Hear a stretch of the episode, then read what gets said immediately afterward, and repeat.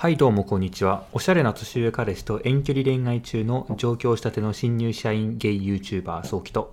もうすぐ現れる彼氏のために魅力が年々増すのアラサーゲイ VTuber 東京タラバゲイです。このラジオは前の道を貫く20代のゲイ2人がゲイに関するあれこれを結構真面目に話すラジオです。はい。はい。ということでね、今日はお便りをいつ読みたいと思います。はい。でなんか、はいあはい、なんですか？いや、どうぞどうぞ。なんですか？なんか、まだ言い慣れないですよね。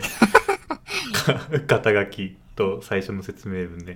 えそうそうそうそう。慣れないね。難しいね。ゆるく話すラジオですって言いそうになったでしょ。なになに？え、なんかゆるく話すラジオですと、ゆがで、ゆが出てましたよね、有馬さん。なったし、年々マシマシのマシを1個しか言ってないし、もうなんかでもバレないかなと思って、バレてる。正直なんかすごく言いづらい。なんだろう。いや。やっぱ言葉的に言いづらいのか、前の言いな、言い慣れちゃってるからなのか。でもなんか多分、前のうん。も言いづらかったけど、あ、でもこれほど言いづらかった記憶はないな。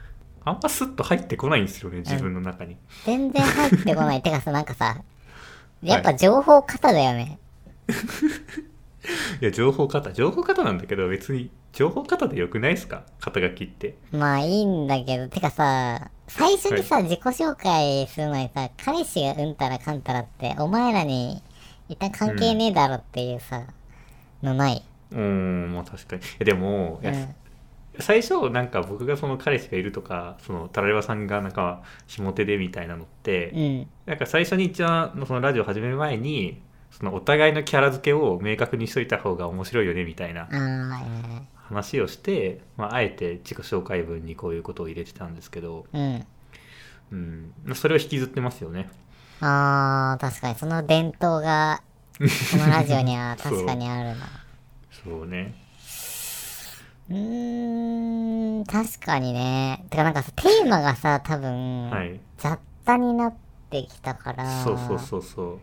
まあもともと雑多だったとは思うけど、うん、だからなんかそういう恋愛事情みたいなものをうん。のの背景を明確にしといた方がよくいいんじゃないかってなったけど、うんまあ、別になんか今となっては関係ないい今となってはこうどこをさ自分たちが編集するかがむずいよね、そうそうそう。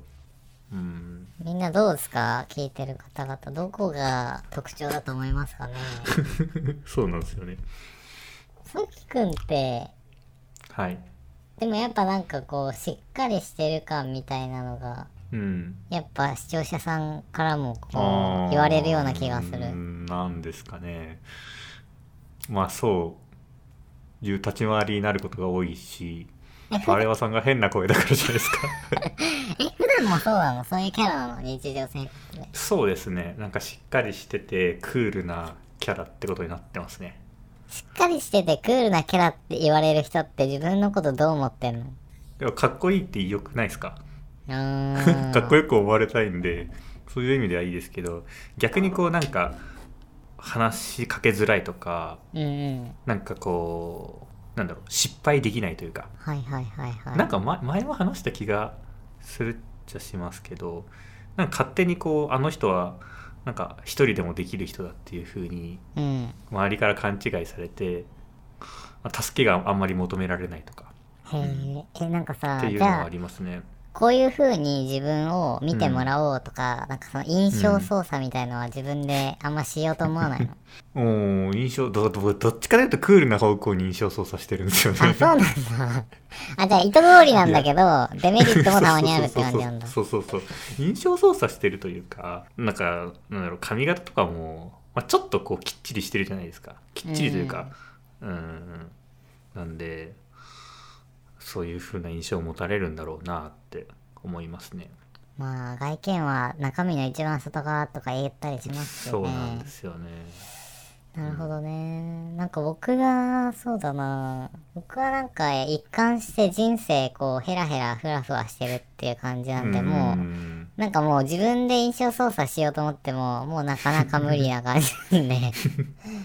うんでもそれをさ、自己紹介で言うのはなんかちょっとおかしいじゃん。うんそうそうなんですよね自分はそうは思ってないし、別に。そうなんですよね僕もなんかうん。あんまり自分が完璧って思われたくないないので、うんズボラなとこだってあるしどどうこう打ち解け打ち解ける、うん、ラフに接してもらえるのかなっていうのは考えててでそのうちの一つがカミングアウトだと思うんですよね。ああ、確かに確かに。うん今日ね、してきた、カミングアウト。あ本当ですか？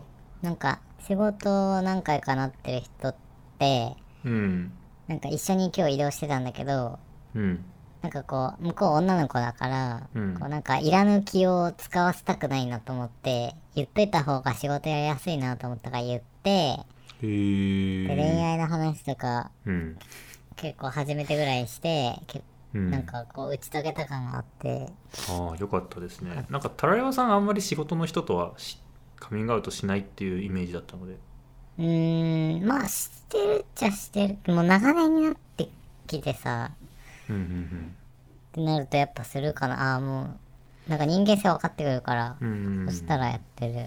まあ、ということでお便りいきますか？いきますか。まあ今日は、ちょっと多様性に関するね。はい難しい。これ一番過去一で難しいと思うのに、今日何の準備もせずにちょっと僕来てしまって。はい。ということでね、お便り読みたいと思います。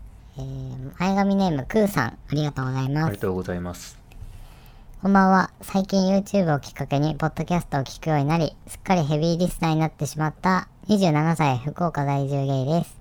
社会の中に当たり前にある問題や疑問について、各々が当たり前のようにご自身の意見を持っていて、それらについて臆することなく意見を出し合う。ゲイがやってるラジオという枠を超えた内容の濃いトークを楽しませていただいています。そのトーク、僕も混ざって話したいとか心の中で勝手に思ってます。わら。さて、この度僕はぜひお二人に喋ってもらいたいトークテーマがありまして、お便りを送らせていただいた次第なのですが、もしよろしければご検討いただきたいです。それは、多様性を認めない人は多様性の一部として受け入れられるべきかというテーマについてです。これからもお二人の YouTube、ポッドキャストともに更新を楽しみにしております。長文失礼いたしました。といということでクーさんありがとうございますうーんこれはさ、なんかさ、一番難しいっていうか、ほんと、あついに来たかって思っちゃいましたねこれ。うん。あのお便りいただいた時。うん。本当に。そうね。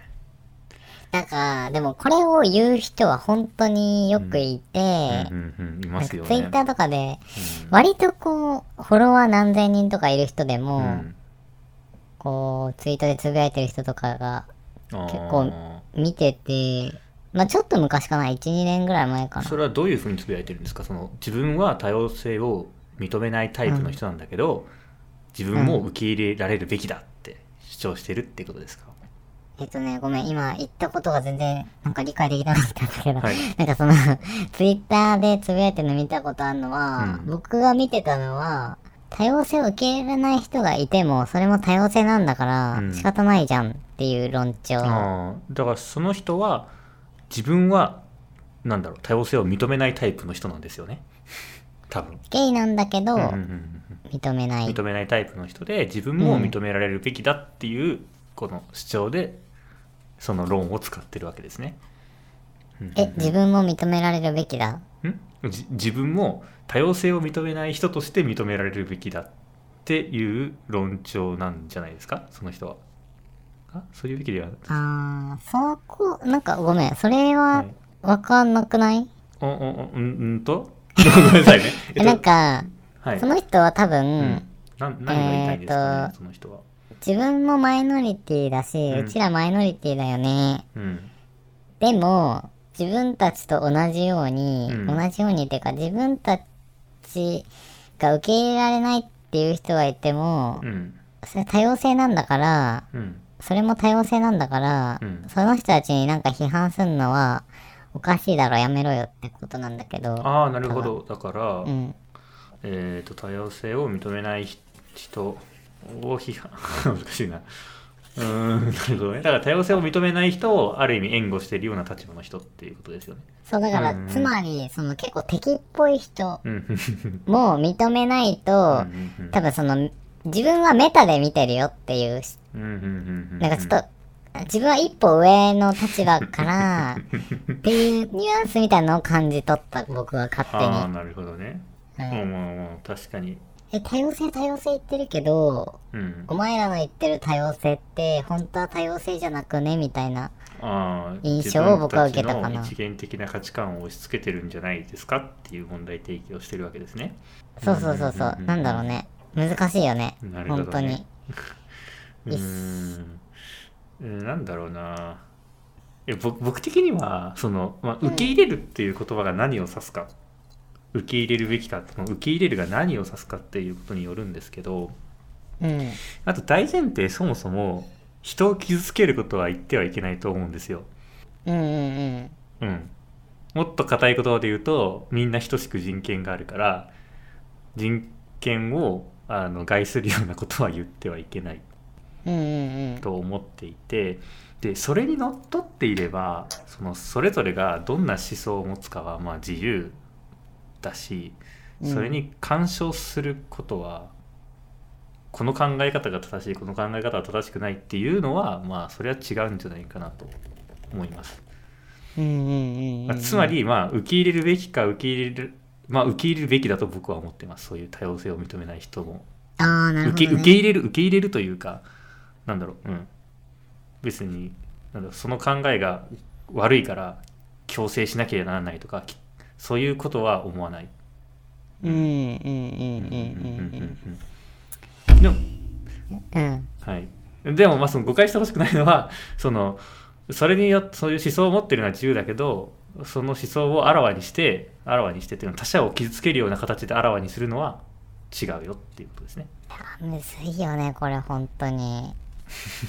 えーごめん、ちょっともう一回、さきくんの、あの、はい聞いてる人も難しくて、あれ、なんかさ、僕、本当に今、ちょっと頭働いてないかも。その、はもう一回ちょっとわかりやすく、もう一回要約してもらってもいいですか、うんまあ結論から言うと、みうん受け入れるべきだと思います。はいはいはい。受け入れるべき、多様性人は傷のつけることはいけないっていう大前提のルールがあって、うん、それにのそれを守るの守っている限りはうん。別にそのいう人がいるまあいいんじゃいいんじゃないですかというかそれをか変え変えようとするとかまあいいいんじゃないですかってことですね。うん、なるほうど。ん難しいよね、なんかその、そうだね、本当に、うまあ確かに受け入れるべきは何かっていうところを深掘りしていくと、うん深掘りしていくというか、その、大前提を確認すると傷つけることはいけないってなって、うんじゃあ傷つけなければうんいいのかっていう話に今度なって、うん。なんかその理解と受け入れることへの違いみたいなさ、うんことにもなってくるよね、多分その話って。その理解してるけど、受け入れられないみたいな。うんなんか感情とさ、論理の違いみたいなのも多分あるし、うんじゃあ、まあそれはだから思想が自由っていうことに今度なってくると、うんじゃあ行動に起こさなければうんいいのかっていう話だよね。多分。うんなんか差別的な行動をしなければ別にいいじゃん。うんでも確かに僕もそこまでこう砕いて考えると、思想を持つのは本当に自由だと思ってて、うん。例えばヒトラーのうん。思想が、うん。もう現代ですごい浸水してて、でも周りにはこう批判されるかもしれないけど、別に自分はその思想を持ってるっていうのは全然何も恥じることじゃないと思う。うん。でもじゃあ、ヒトラーに影響されて、そういう政治をもう一回やろうってなったら、うんそれは誰かの人権を侵害するからダメってことだよね。そういうことですうんうんうん、なるほど。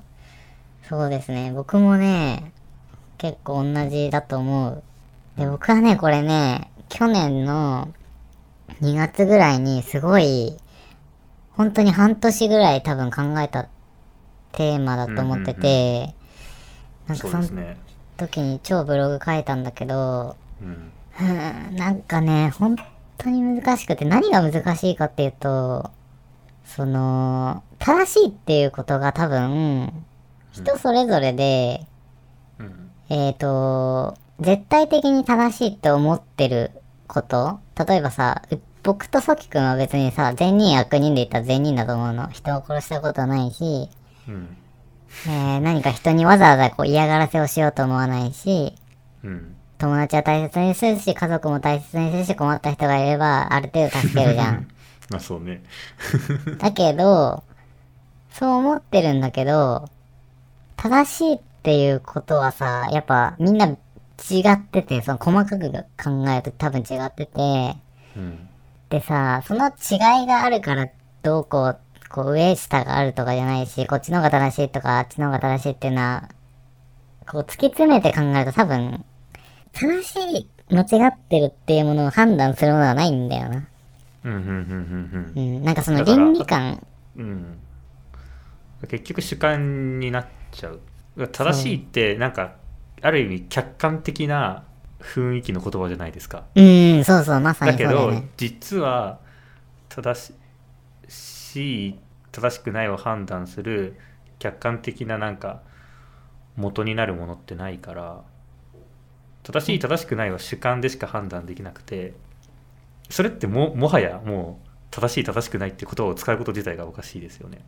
そうそうそう、そうなっちゃうんだよね。だから正しいっていうこと、言葉自体にも矛盾がちょっと発生しちゃってて、その、倫理観として、じゃあ、世の中の大半の人は、その、例えば殺人もそうだし、いじめもそうだけど、うん下側が悪いって思う。うん。で、これにはまあ、感情としてはまあ理解できる。うん。だよね、うちらも。もちろうん。ん、それは同じ人間というか、そうね加害者が悪い。って思うけど、だけど、論理的に考えると多分、別に殺人って間違ってることかと言われると、多分うん。言い切れない。あと思ってて、なんでかっていう、と、その、まあ、死刑がなんで悪いかみたいな話になってくると思うのよ。うんうんうんうん、確かにね。ね。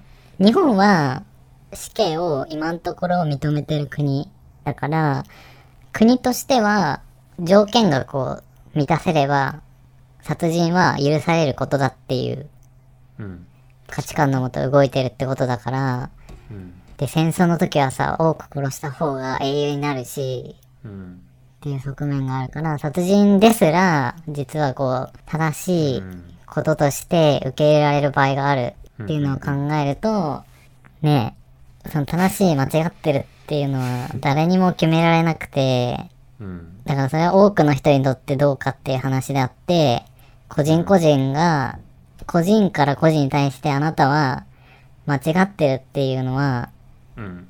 言ってはいけない言葉うん。っていう風に僕は結構結論付けてて、そうですね。なんかその正しいを押し付けてしまうと、それ自体がもう差別みたいになっちゃって、なんかそれで傷つく人が出てるから、じゃあ自分にとって正しいことを人に押し付け、押し付けるもしくは言うとかってすると、自分にとっては正しいけど相手にとっては正しくなくて、相手はそれで傷ついてしまったら、なんかその、受け入れるべき受け入れないべきの話に戻るけど、うん人を傷つけないように受け入れるべきだっていう意見と、人を傷つけても、ん？人を傷つけ手までも受け入れないべき。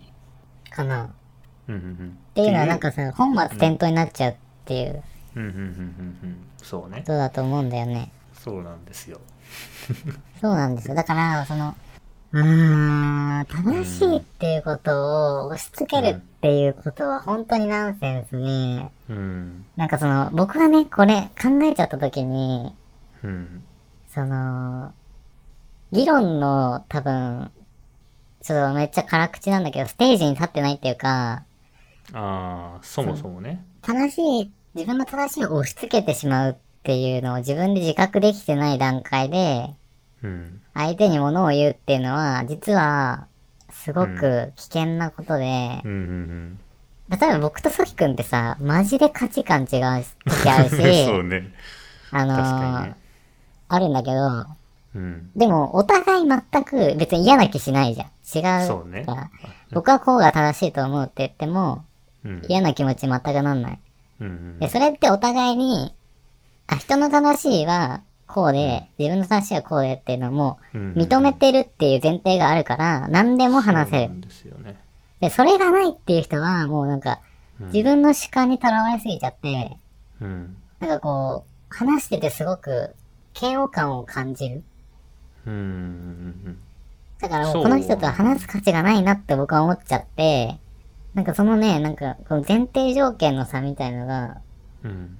そうなんですよね。めっちゃ大事いやなんか正しい正しくないっていうことに関してその議論するのはいいと思うんうんうんですよ。うん。そうそうそう。なんかあるテーマがあってでいわゆるディベートですよねこれあるテーマがあってこれが正しいのか正しくないのかを議論する場はあっていいと思うしでそこで大事なのはあくまで論理的に客観的に なぜそう思うのかを話すっていうのが大事であって押し付けるのは違うじゃないうん。ですか？だからうんうんうんうんうんそうそうそうなんか自分のこう熱意とかを話すとかも別にいいと思う。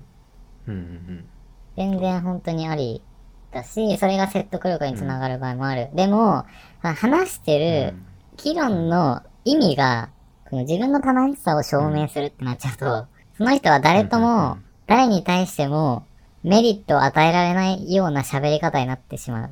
で、その議論っていう、例えば政治とかも、まあ、法律とかもさ、みんなにとって、こう、だ、誰がこう、幸せになる人が一番増える方法を話す。うんとそれが、こう、意味だと思うんだよね。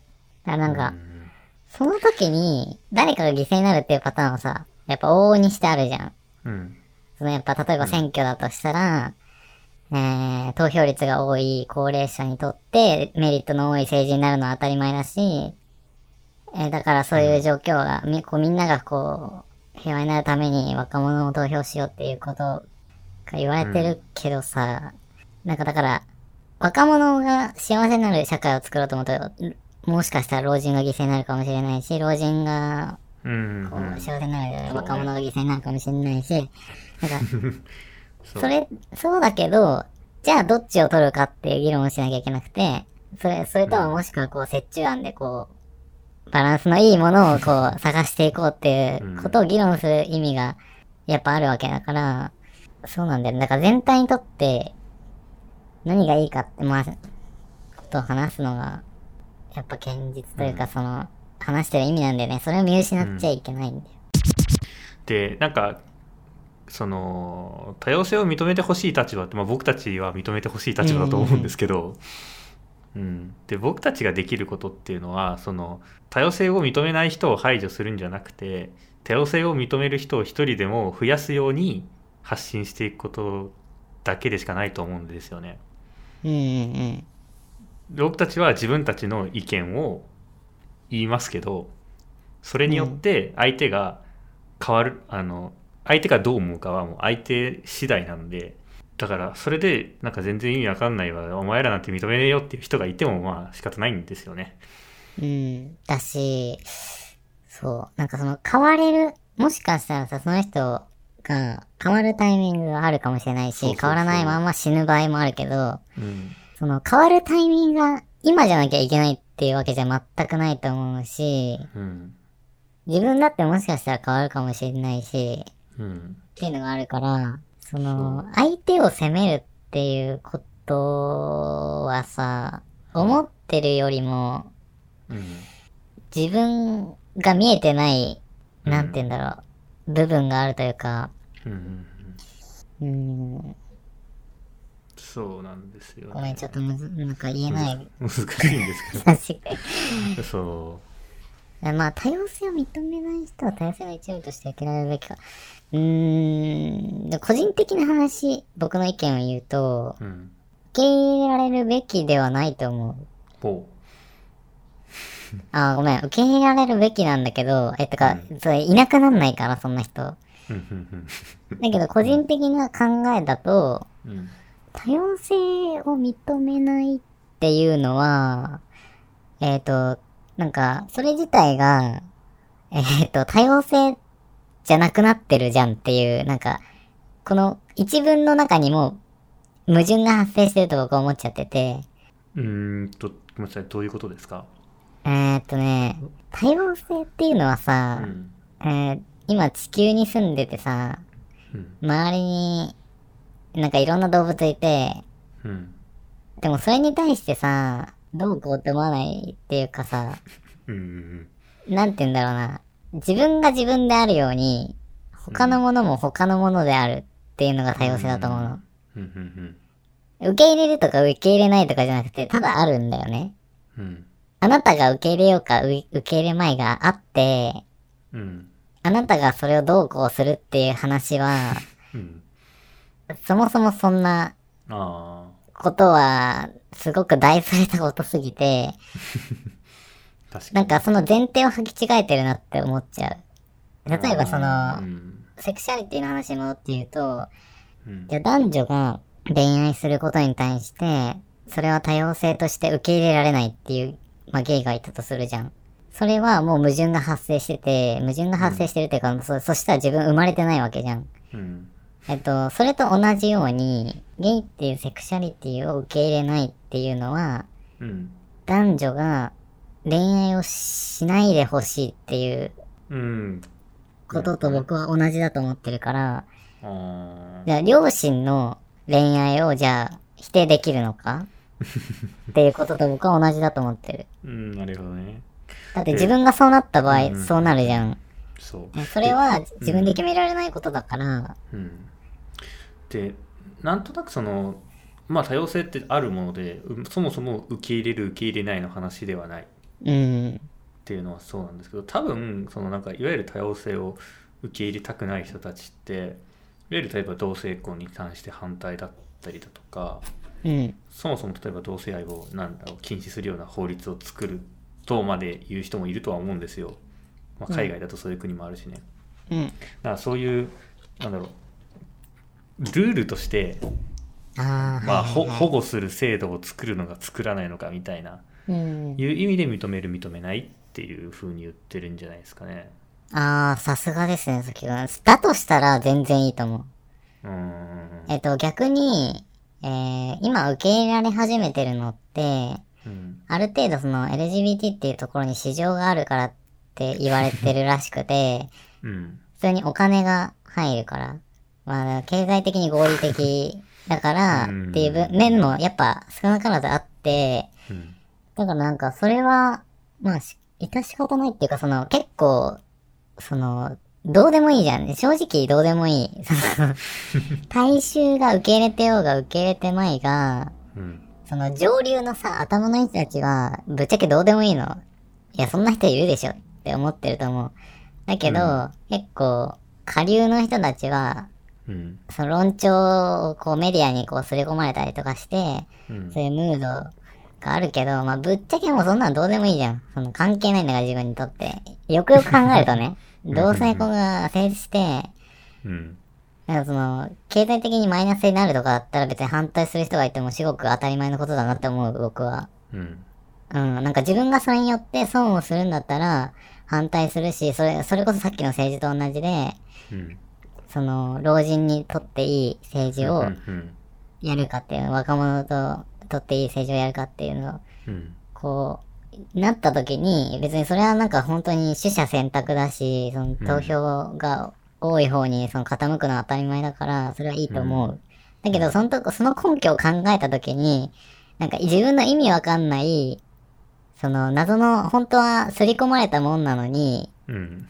自分の思想だと勝手に思い込んで、うん。えー、そういう、んなんだろうな、なんとなく反対してるってことじゃない？だって自分にとってメリットが一つもないのに、うん。反対をする。なんでだろうって、それは多分考えなきゃいけなくて、うん。なんか別にその、ゲイだけをこう、受け入れるべきだって思うわけじゃなくて、僕はもうそれは本当に好き好みだからいいと思うんだけど、なんかその、刷り込まれて自分で考えてない状態で判断してるってことを認識できないっていうのが、相当損して生きてるから、まあそうまあ、自分も本当にそういうとこあると思うし、だけど、そういう部分を徐々に、こう、解除していって、自分で決断できるようになんないと、本当になんかそれって、自分の言葉にもなってないから説得力もないだろうし、聞いてる人に対してなんか、そんないい気持ちにもなんないだろうから、そうね。なんかその、経済的にこういうメリットがあるから反対するとかって言えるんだったら、あ、全然スッと入ってくるんだけど、いや、それ何のために言ってんの？みたいなこと言っちゃってる人が多いから、ああ、そうなんなんかそれってわかんないですけど。どういう、そう、どういう理屈なの？どういう混同原理でそれ言ってるの？ってなっちゃう人は、なんかもうん。う、なんかもう、ダメな人って思っちゃうな。なんかその、その、多様性がどうとかっていうより、なんか自分で考えないのうん。っていう感じになっちゃう。まあ確かにそれはそうね。うん。で、ちょっと話があちこち行ってますが、うん。うーん。だかあら、の、うん。はい。世論が正解っていうのはありえないからね。そうね。うん。それはなんか、その時代、時代時代にこう、あるけど、うん。それは、だからさ、奴隷が当たり前の時代に戻っちゃったらさ、みんな奴隷になっちゃうわけだけど、それって正しくないよねってう。いうん価値観が奴隷の時代の人にもあったと思うし、うん。で、まあ今さ、うん。そういうことを知りつつ、でも、どっかでこう、ブラック企業とかで働いてたら、うん。わかんなくなっちゃううん。うんっていうパターンもあると思ってて、それがすごく危険で、それも同じで全く構造としては。なんかそれを打開するためにこう、自分で考えなきゃいけないんだよね。それはその、自分がそうじゃなかったとしても、自分じゃない誰かがそうなっちゃうから、うん。うん。考えなきゃいけないことだと思う。えー、っと、ちょっとね。やっぱり収集がつかなくなる。いや、ちょっと、じゃうん、まあそうね。だから今、今、タラヨさんの話は、だから、なんだろう、まあ反対、えーしてる人もいるけど、タラヨさん的にはなんで反対してるのかよくわかんないって感じですよね。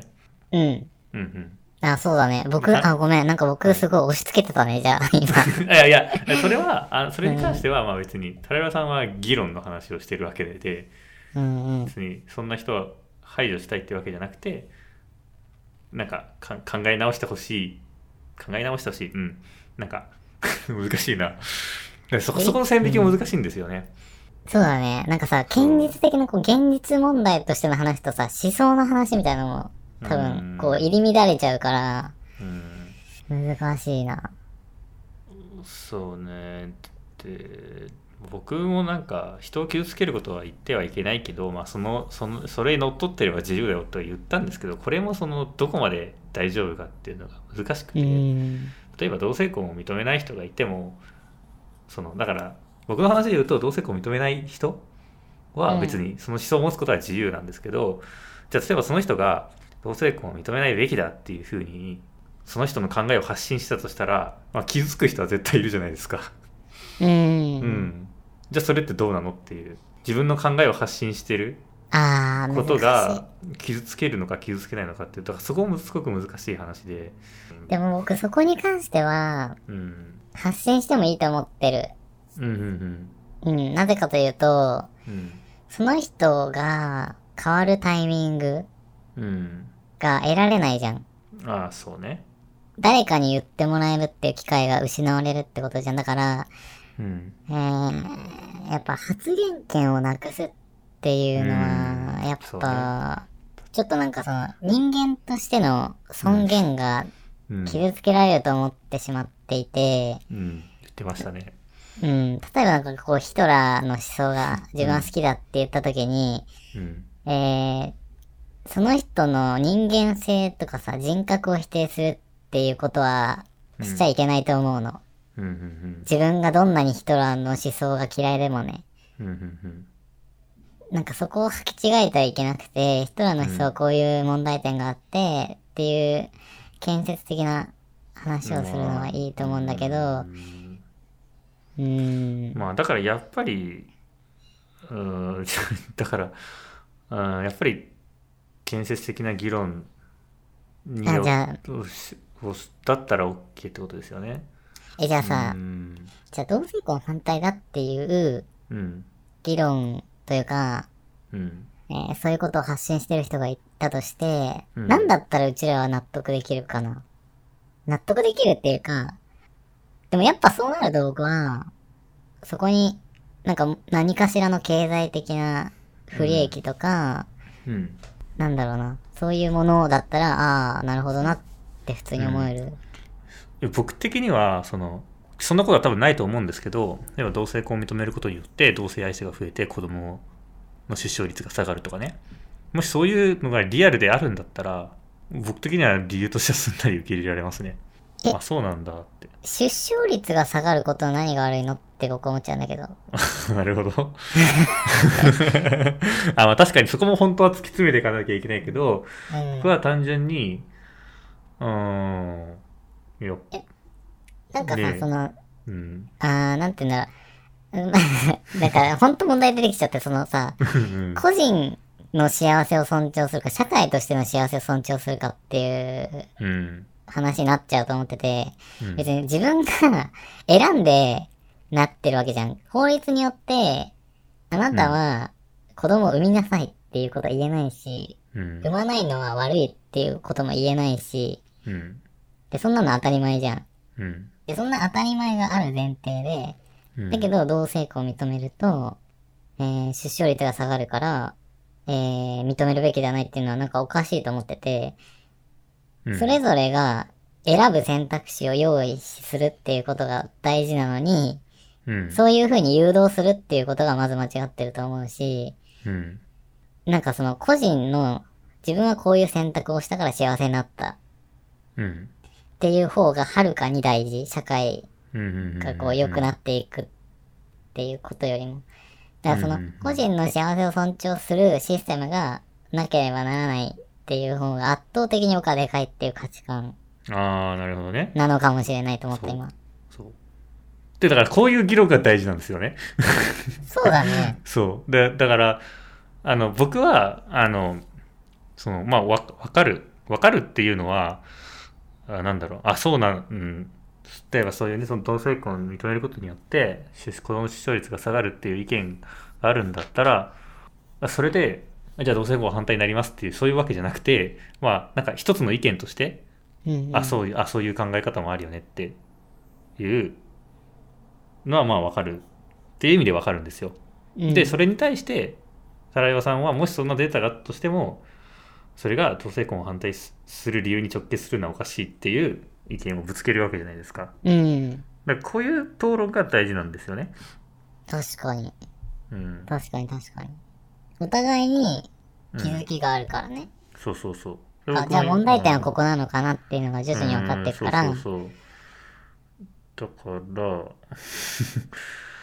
だからこういう議論をしたときに、なんかさ、この多様性を受け入れられない人を受け入れるのも多様性だみたいな、なんか、浅はかすぎみたいな根拠、なんなの？みたいな。確かに、この議論の過程の中で、例えば今みたいな同性婚を受け入れるべきか受け入れないべきかみたいな話をしてる時に、同性婚反対派の人が、自分たちの意見も受け入れられるべきか、べきだみたいな話を持ち出すのは、それはおかしくて、うん。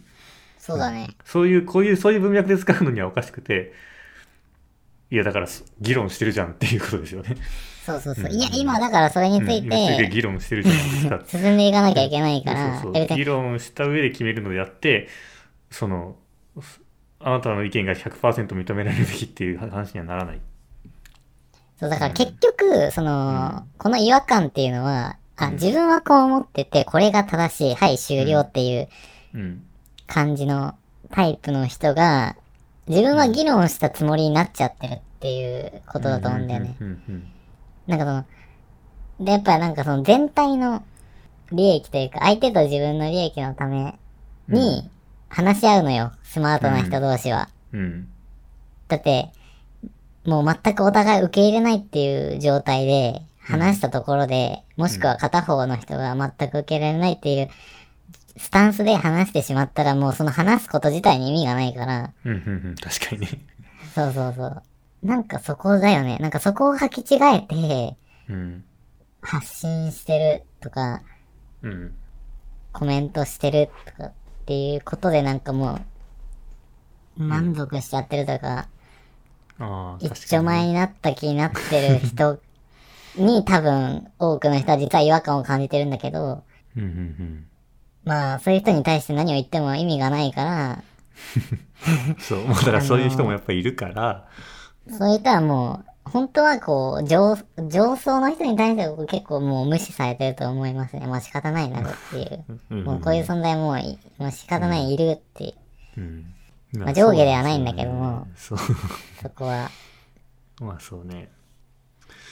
そうっすね。いうね、もう本当に、こう、これが一番本当にむずいんだよ。難しいテーマ。だからまあ受けだから今の話をまとめると一番最初のはまあ受け入れるんだけど受け入れるべき受け入れるべき、うん、だと思ってるんだけど、なんか今みたいな議論の中でなんかダダをこねるみたいな感じで自分たちの意見を受け入れるべきだみたいなそれはちょっと違うよねっていう。うー感い。じかな。で、あとなんかもうちょっと話をすると、はい。えーっと、なんか、こういう話になった時に、うん。知識マウントをする人が現れるんだけど、はあ正直言はって、そういう人もちょっと議論の場にはあんまり必要ないかなって僕は思っちゃう。知識マウントっていうのはそのあなたこんなことも知らないんですかみたいな人っそう。てことですか？ここれほんと不要だと思っててなんかその、知ってるか知ってないかの違いってさ、うん。なんだろうな、そんなに大切ですかっていう、その、うん世の中ってマジいろんな知識がこうあってさ、うん。どういう順番で知識をつけていくかっていうことは人それぞれじゃん。うん。で、まあ、ファクトフルネスとかに書いてあったんだけど、うん。えー専門家、何かの専門家の人ってやっぱこう、頭いいってなるんだけど、違う分野の話になると一般人と、そう、知識の量が変わらないっていうデータが出てて、うん。そうね。どんなにこう、賢人でもね、ある分野に対して。うんうんだからそこの分野が違う、その分、うん、なんて言うんだろうな。そういう人たちしか議論すべきじゃないっていうのも、なんか、まなんかまたちょっと違うと思うっていうか、うんうんうん。いや、そう、知識があった方が、やっぱ、客観的に論理的に話せるんだけど、うん。うーん、なんか、その少数の人たちだけでやろうとしても、まあ、それもまあ意味がないから、じゃあ今度はじゃあ、どうやってその知識を行き渡らせるかっていう方法を考える必要があって、うんあ、俺はこれを知ってる、お前は知らない。だからお前は話す価値がないっていう人は、うんあの、広める人うんではないから、そうねメリットを生んでない。ただ自分がこう、気持ちよくなってるってだけだからうん、その人もいらない議論の場に。正直。まあだからすごい平たく言うとなんかににわかオタクに厳しいオタクみたいな。になっちゃうんだよ。うん。だから、ね。なんかそこもやっぱ自分の感情というかさ、自分のなんかメリットだけで話しちゃうから、うん。それもね、なんか本当にこう、由々しき問題だなって僕は思ってる。いやそうなんですよね。うん難しいね、本当。これは。その、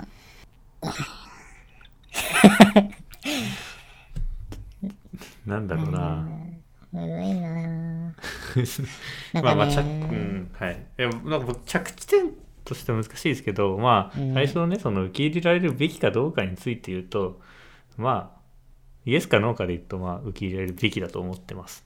うん、うん、うん、うん、うんうん、うん。てかもう、そう、多様性っていうのは、そういうことで、もう、うん。自分と違う正しいがあるのが当たり前なんですよ。うんで。まずその前提があって。だけど、その中で、じゃあ、いろんな正しいを持ってる人がいる中で、うんじゃあ、自分とは違う正しいかもしれないけど、うん。多くの人にとって、より良くなる、世界が良くなるっていう方向性を探るっていうのが議論だから、うん。うん。うん。うん。多様性っていうものがまず前提にあって、受け入れられない意見もあるっていうのは当たり前で、うん。その上でどうするかっていうのを考えるのが、うん。多様性について考えるべきこと。うん。うん。だから、この一文はね、すごく、実は矛盾をはらんだ言葉なんだと思う。うん。うん。個人的には。確かに。もう、でも、でもごめん。なんか、ソキ君がこうまとめようとしてんのに全然スッキリ終われないんだけど。実まあまあ、で俺もなんか今だいぶまとまった感じはしましたけど。うん。うん。そうですね。だからそれで議論するのが大事で、まあ、さっきも言いましたけどその多様性を認める人を、うん。まあ一人でも増やしていってそれが多数派になったらまあ社会の制度が変わるっていう仕組みになってるわけじゃないですか。うん。民主主義って、うん。なんかそれ目指して頑張っていきましょうねっていう感じですね。うん。うん。ですね。なんかもう死ぬまで、うん。死ぬまでに、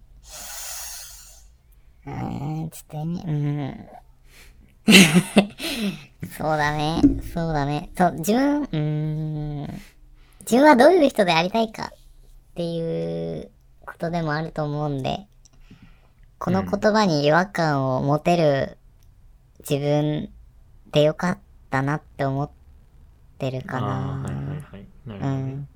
だからなんか、だから今の自分でも、こう、違和感を持てないことって多分いろいろあって、うんなんかそういうものに気づくためにやっぱ知識とかを身につけていくべきだなって僕はうん思うんで。そうですねだから僕たちもそのその多様性を認める立場だからもうもうで自分はそれでいいって終わ終わりじゃなくてうんうん。まあ自分たちにも変えた方がいいっていうとちょっと違うけどそのそもそも議題にすら上がってないようなうんうんことだってあるわけだしこれからね社会の価値観が変わっていく中でどんどん自分たちもアップデートしなきゃいけないところうん。うん。考え直すちゃんと考えなきゃいけないところって出てくると思うのでうん。その都度やっぱ考えて自分の意見をね持ってうん。